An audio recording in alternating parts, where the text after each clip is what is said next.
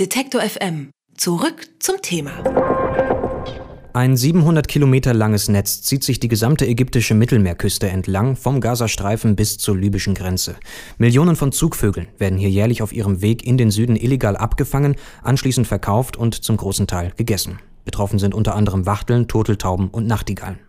Dieser Vogelfang hat bereits Folgen für die Bestände von Zugvögeln, unter anderem auch in Europa. Über die Hintergründe dazu spreche ich mit Lars Lachmann. Er ist Vogelexperte beim Naturschutzbund Deutschland, kurz NABU. Hallo, Herr Lachmann. Hallo. Die Dimensionen dieser Fangnetze, ich habe sie schon kurz geschildert, die zeigen ja, das ist nicht nur etwas, was man nebenher macht in Ägypten, an der ägyptischen Küste. Da steckt ja offensichtlich ein großes Geschäft dahinter. Über welche Dimensionen sprechen wir hier? Wie groß ist dieses Geschäft mittlerweile? Ja, als das zum ersten Mal in Europa öffentlich bekannt wurde, dass so viele Vögel in Ägypten gefangen werden, hieß es einfach nur, es gibt ein durchgehendes Netz entlang der Nordküste, also der Mittelmeerküste Ägyptens, außer in Hotelanlagen und Militärgebieten. Da käme man dann auf 700 Kilometer. Wir unterstützen inzwischen eine BirdLife-Partnergruppe in Ägypten, die auch ein Monitoring durchführt, wie viele Netze da tatsächlich stehen. Und wir haben festgestellt, dass die Netze an den meisten Stellen sogar zwei- oder dreireihig stehen. Das heißt, wir sprechen eigentlich über Netze, die wesentlich länger als 700 Kilometer sind. Wir können da fast auch auf 1500 oder sogar 2000 Kilometer Netze kommen. Beschränkt sich das denn nur auf die ägyptische Küste, wenn wir da über diese Region sprechen, oder sind da noch andere Länder involviert, die ebenfalls mit solchen Netzen arbeiten? Es ist äh, besonders verbreitet auf jeden Fall in Ägypten. Wir wissen allerdings auch schon seit vielen Jahren, dass auch in Zypern entsprechende Netze äh, verwendet werden. Dort ist das allerdings kein flächendeckendes Phänomen, sondern konzentriert auf bestimmte Punkte, wo besonders viele Zugvögel vorbeikommen. Über das angrenzende Libyen wissen wir nicht besonders viel, aber von all dem, was wir herausfinden konnten, ist der Vogelfang dort nicht so ein großes Problem, sondern eher der Abschuss von Vögeln. Und in geringerem Ausmaß wissen wir, dass das Problem auch in Tunesien, Algerien und Marokko besteht. Aber mit Abstand ist es im Moment am schlimmsten in Ägypten. Was passiert mit den Vögeln, sobald sie gefangen werden? Die Hauptfangsaison ist während der Herbstzugsaison unserer Zugvögel. Das ist dann in Ägypten meistens von Mitte August bis Ende November. In der Zeit fliegen dort die meisten Vögel durch. Die Vögel, die dort in diesen Netzen abgefangen werden, sind die, die gerade über das Mittelmeer geflogen sind und dann sich gerne an nächstmöglicher Stelle ausruhen möchten. Und deswegen stehen die Netze auch so dicht an der Küste, quasi da, wo die allerersten Büsche sind. Da sind dann auch gleich die Netze und deswegen fangen die auch so viele Vögel.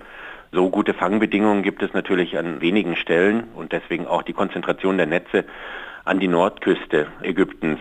Die Vögel werden dort gefangen, um sie dann hinterher zu essen. Allerdings sind das nicht die Vogelfänger, die die Vögel selber essen, sondern die werden verkauft und als Delikatesse dann in Restaurants angeboten. Wir haben auch zu diesem Thema an der ägyptischen Nordküste eine sogenannte sozioökonomische Studie durchführen lassen wo ein paar Wissenschaftler mit 80 von diesen Vogelfängern Interviews geführt haben. Und dabei kam heraus, dass viele dieser Vögel äh, sogar ins Ausland verkauft werden. Das war vorher nicht bekannt. Äh, und da gibt es anscheinend einen sehr großen Markt in den Golfstaaten, mhm. also Saudi-Arabien und so weiter. Also nicht nur auf lokalen wo, Märkten, wo die, wo die Vögel verkauft werden, sondern es geht dann auch genau. in die Golfstaaten. Und die werden also tiefgefroren, äh, gerupft, dann tiefgefroren und dann äh, zum Beispiel in Kairo verkauft, in Ägypten selber oder eben äh, sogar illegal exportiert. Es gibt einen kleinen Anteil von den Vogelfängern, die tatsächlich äh, die Vögel dann auch selber essen, entweder mm, so als Hobby, so wie bei uns die Jäger teilweise dann auch die Rehe selber äh, essen würden.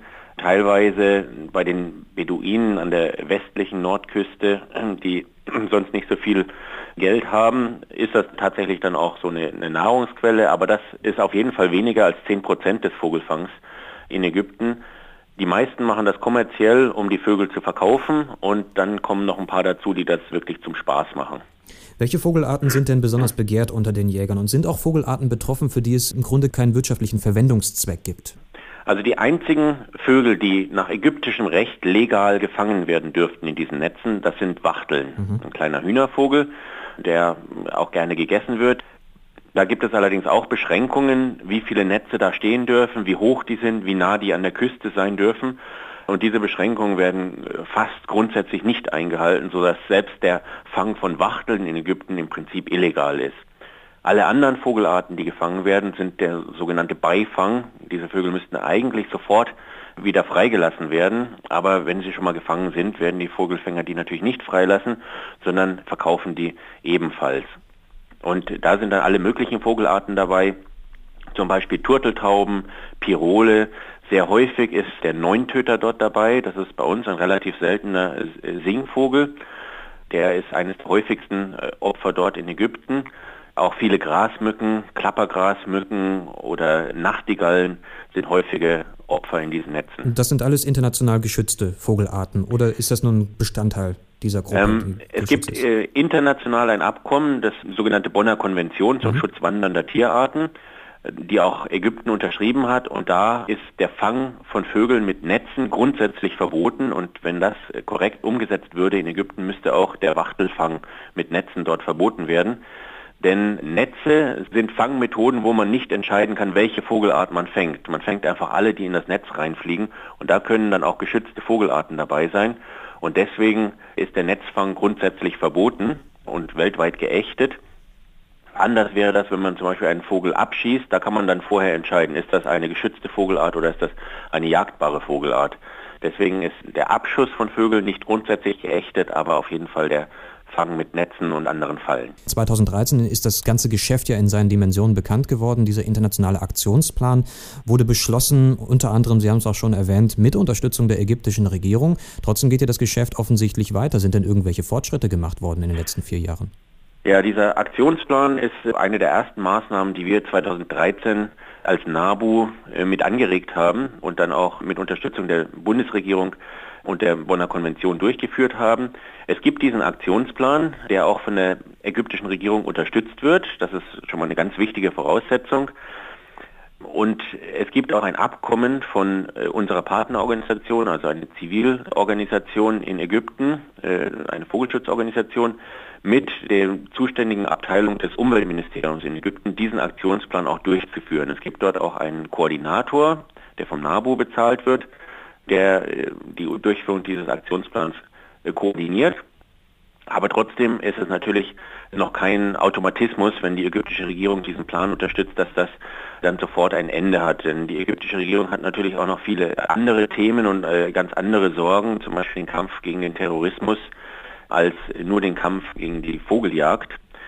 Aber wir müssen sagen, dass es auf jeden Fall Unterstützung gibt von der ägyptischen Regierung. Das Problem ist, dass der Vogelfang an der Nordküste grundsätzlich eigentlich in militärischen Sperrgebieten stattfindet. Denn die ganze Nordküste ist ein militärisches Sperrgebiet, wo jeder, äh, der dieses Gebiet betreten will, vom Militär eine Genehmigung braucht.